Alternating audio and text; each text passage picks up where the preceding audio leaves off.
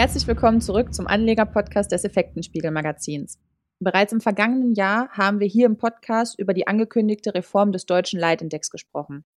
Und jetzt hat die Deutsche Börse die Neulinge vorgestellt und am kommenden 20. September ist es soweit und der DAX wird von 30 auf 40 Unternehmenswerte erweitert. Und über die anstehende Reform möchte ich heute nochmals mit Herrn Langenhorst von der GSC Research sprechen. Hallo, Herr Langenhorst. Hallo, Frau Krüger. Herr Langenhorst, nach dem Wirecard-Skandal hatte die Deutsche Börse ja, wie bereits gesagt, im vergangenen Jahr grundlegende Reformen für den DAX angekündigt und wollte den Leitindex zudem von 30 auf 40 Werte erweitern. Und wir wollen die wichtigsten Neuerungen vielleicht für euch, liebe Hörerinnen und Hörer, noch einmal zusammenfassen. Denn nachgerückt wird aus dem MDAX, welcher dann von 60 auf 50 Werte reduziert wird. Und die in Verbindung mit Wirecard vielleicht wichtigste Änderung ist die, dass insolvente Unternehmen innerhalb von zwei Tagen aus dem Index rausfliegen können. Ganz genau so ist es. Äh, Im Fall Wirecard äh, hat das äh, damals noch gültige Regelwerk nämlich eben so eine, ja, ich nenne es mal Fast-Exit-Möglichkeit wegen Insolvenz eben nicht vorgesehen, so dass man im Fall Wirecard eben dann den nächst erreichbaren normalen Überprüfungstermin, der ja dann klassischerweise immer im September ist, abwarten musste, was dann sozusagen zu der ja äh, erinnerlich sehr seltsamen Situation führte, dass ja die Wirecard-Aktie, ich glaube irgendwie 18 oder 19. Juni hat hatte das Unternehmen ja Insolvenz angemeldet und war dann im Endeffekt noch ja fast drei Monate äh, als Insolvenzwert äh, im Leitindex drin, was natürlich äh, ein unhaltbarer Zustand ist. Womit wir auch gleich dann zur nächsten Änderung kommen, nämlich die der Überprüfung. Bisher wurde ja jährlich im September der Index einmal überprüft. Jetzt ist es so, dass es zweimal der Fall ist, nämlich im März und im September. Ähm, was dann noch für die kommenden potenziellen Aufsteiger wichtig ist, ist die dritte Regelung, nämlich dass sie vor der Aufnahme in den DAX zwei Jahre bereits operativ ähm, Gewinn erzielen müssen. Genau, das ist richtig. Entscheidend ist, ist da nach äh, Festlegung der deutschen äh, Börse äh, als Indexanbieter äh, äh das sogenannte EBITDA. EBITDA ist im Endeffekt das Ergebnis vor Zinsen, Steuern und Abschreibungen. Und das ist eigentlich die Kennzahl, mit der man ja im Endeffekt zeigen oder gucken kann, ist sozusagen das, das operative Geschäft, was ein Unternehmen betreibt, ist es sozusagen im Kern profitabel oder nicht jetzt mal unabhängig davon, von der Fragestellung, wie viel, wie viel äh, Kredite sie vielleicht äh, zur äh, Abwicklung ihrer Geschäftsvolumen brauchen. Und das ist geändert worden. Und äh, das gilt, äh, gilt jetzt für Neueinsteiger, glaube ich, sogar schon ab äh, letzten Jahr. Aber nicht für die Unternehmen, die bereits im DAX gelistet sind. Nein, das ist richtig. Es ist ausdrücklich nur für die Neueinsteiger gedacht, weil man natürlich damit auch so ein bisschen äh, gucken möchte, äh, dass jetzt nicht sozusagen Unternehmen in den DAX aufgenommen werden, die, ja, sage ich mal, nachhaltig keine Gewinne machen. Denkbar wären ja so Geschäftsmodelle. Man sieht das ja durchaus so im Technologiebereich, wo sie ja sozusagen aufgrund sehr starken oder extrem starken Wachstums äh, ja sozusagen über Jahre dann aber eben operativ Verluste erwirtschaften, aber damit können sie ja ein Unternehmen, es gibt da ja durchaus Beispiele, die inzwischen auch deutliche Gewinne machen, aber so ein Unternehmen wächst dann extrem, würde dann ja möglicherweise auch in DAX reinkommen, aber ich denke, es muss ja schon so sein, dass ein Unternehmen quasi irgendwo im Kern auch in der Lage ist, einen Gewinn zu erwirtschaften, sonst äh, ist es aus meiner Sicht dann auch irgendwo ein bisschen bedenklich, wenn sowas dann quasi in den, in den, in den größten Index reinkommen kann. Und zudem hat die Deutsche Börse das ja, Zeitfenster vorgegeben, in denen die testierten Geschäftsberichte und die Quartalsberichte veröffentlicht werden müssen. Richtig, genau. Es ist jetzt so, dass also innerhalb von 90 Tagen nach dem Geschäftsjahresende die testierten äh, Jahresabschlüsse vorliegen müssen und bei den Quartalsabschlüssen äh, ist es 45 Tage nach Quartalsende. Äh, das ist, denke ich, auch so ein zweiter Mechanismus, äh, wo man dann äh, jetzt anknüpfend an die Erfahrung bei Wirecard dann auch nochmal eine Methode hat. Jetzt haben wir ja auf der einen Seite die Möglichkeit, äh, bei Insolvenz quasi sofort rauszusetzen. Aber es kann ja auch durchaus Unternehmen geben und es ist ja, hat ja die, der, der Fall Wirecard ja auch gezeigt, da gab es ja vorher auch schon über Monate Schwierigkeiten mit äh, der, der Zahlenvorlage. Ja.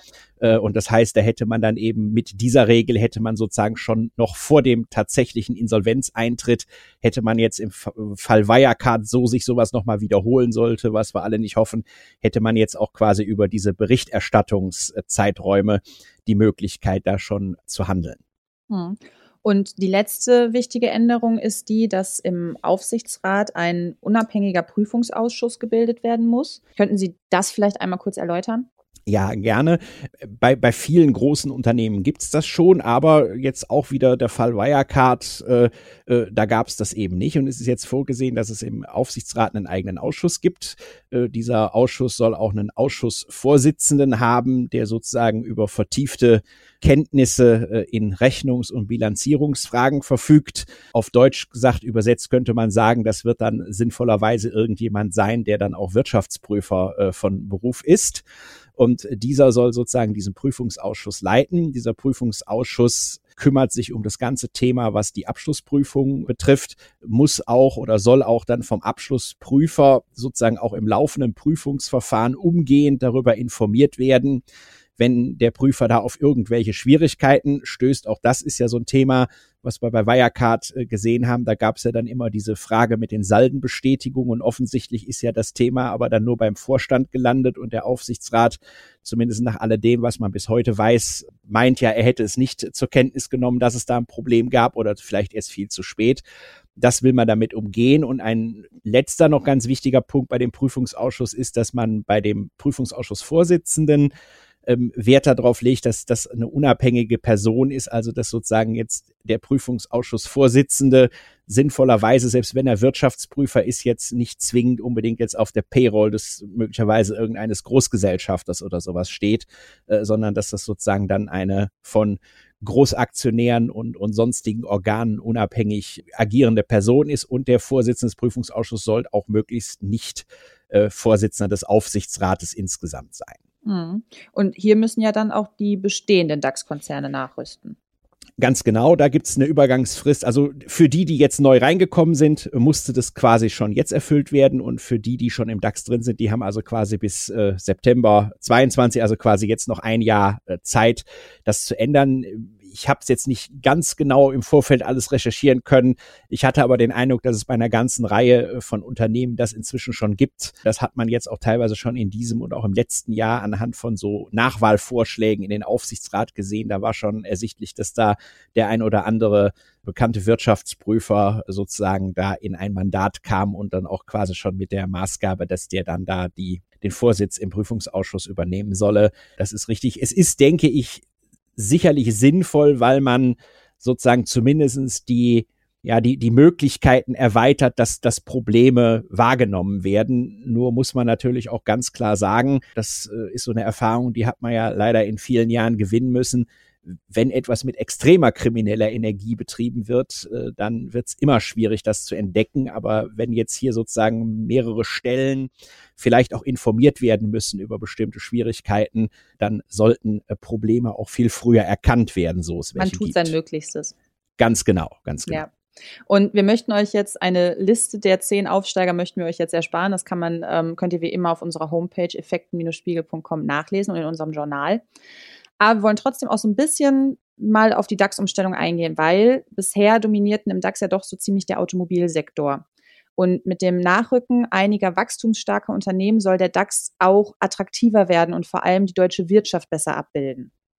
Ja, das ist richtig. Äh, äh, wir haben ja jetzt ein paar Neuzugänge. Was auffallend ist, ist eigentlich, dass, sagen wir mal, insbesondere so aus dem Gesundheits- und Medizinsektor da einiges nach oben kommt.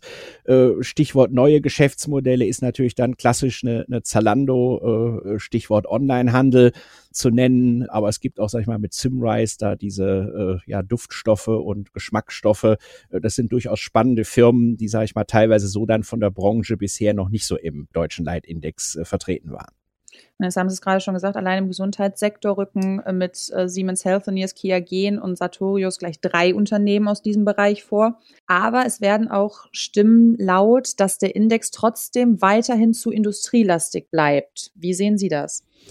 Ja, da ist, da ist durchaus was dran, aber nun muss man natürlich gucken, in den Index aufgenommen werden können ja am Ende auch nur Firmen, die an der Börse sind. Und äh, wenn Sie sich den deutschen Börsenkurszettel halt so angucken, fällt halt auf, und das passt ja aber auch mit unserer Wirtschaftsstruktur, die wir haben. Wir haben ja halt doch relativ viel produzierendes Gewerbe hier noch im, im Lande, was ja durchaus positiv ist.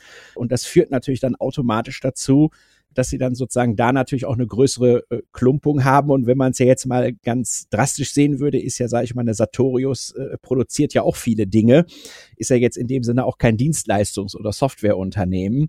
Äh, vor dem Hintergrund ist, ist aus meiner Sicht da schon was dran. Es ist aber zumindest mal positiv, weil diese eingangs genannte äh, Automotive-Lastigkeit zumindest mal etwas abnimmt und mit einer Zalando und, und äh, einer Puma und sowas hat man auch durchaus dann mal wieder ein paar andere Sektoren drin, die jetzt, sag ich mal, nicht, nicht so der klassische deutsche Maschinenbau- oder Auto, Autozulieferer-Style ist, den man ja sonst immer kennt. Hm.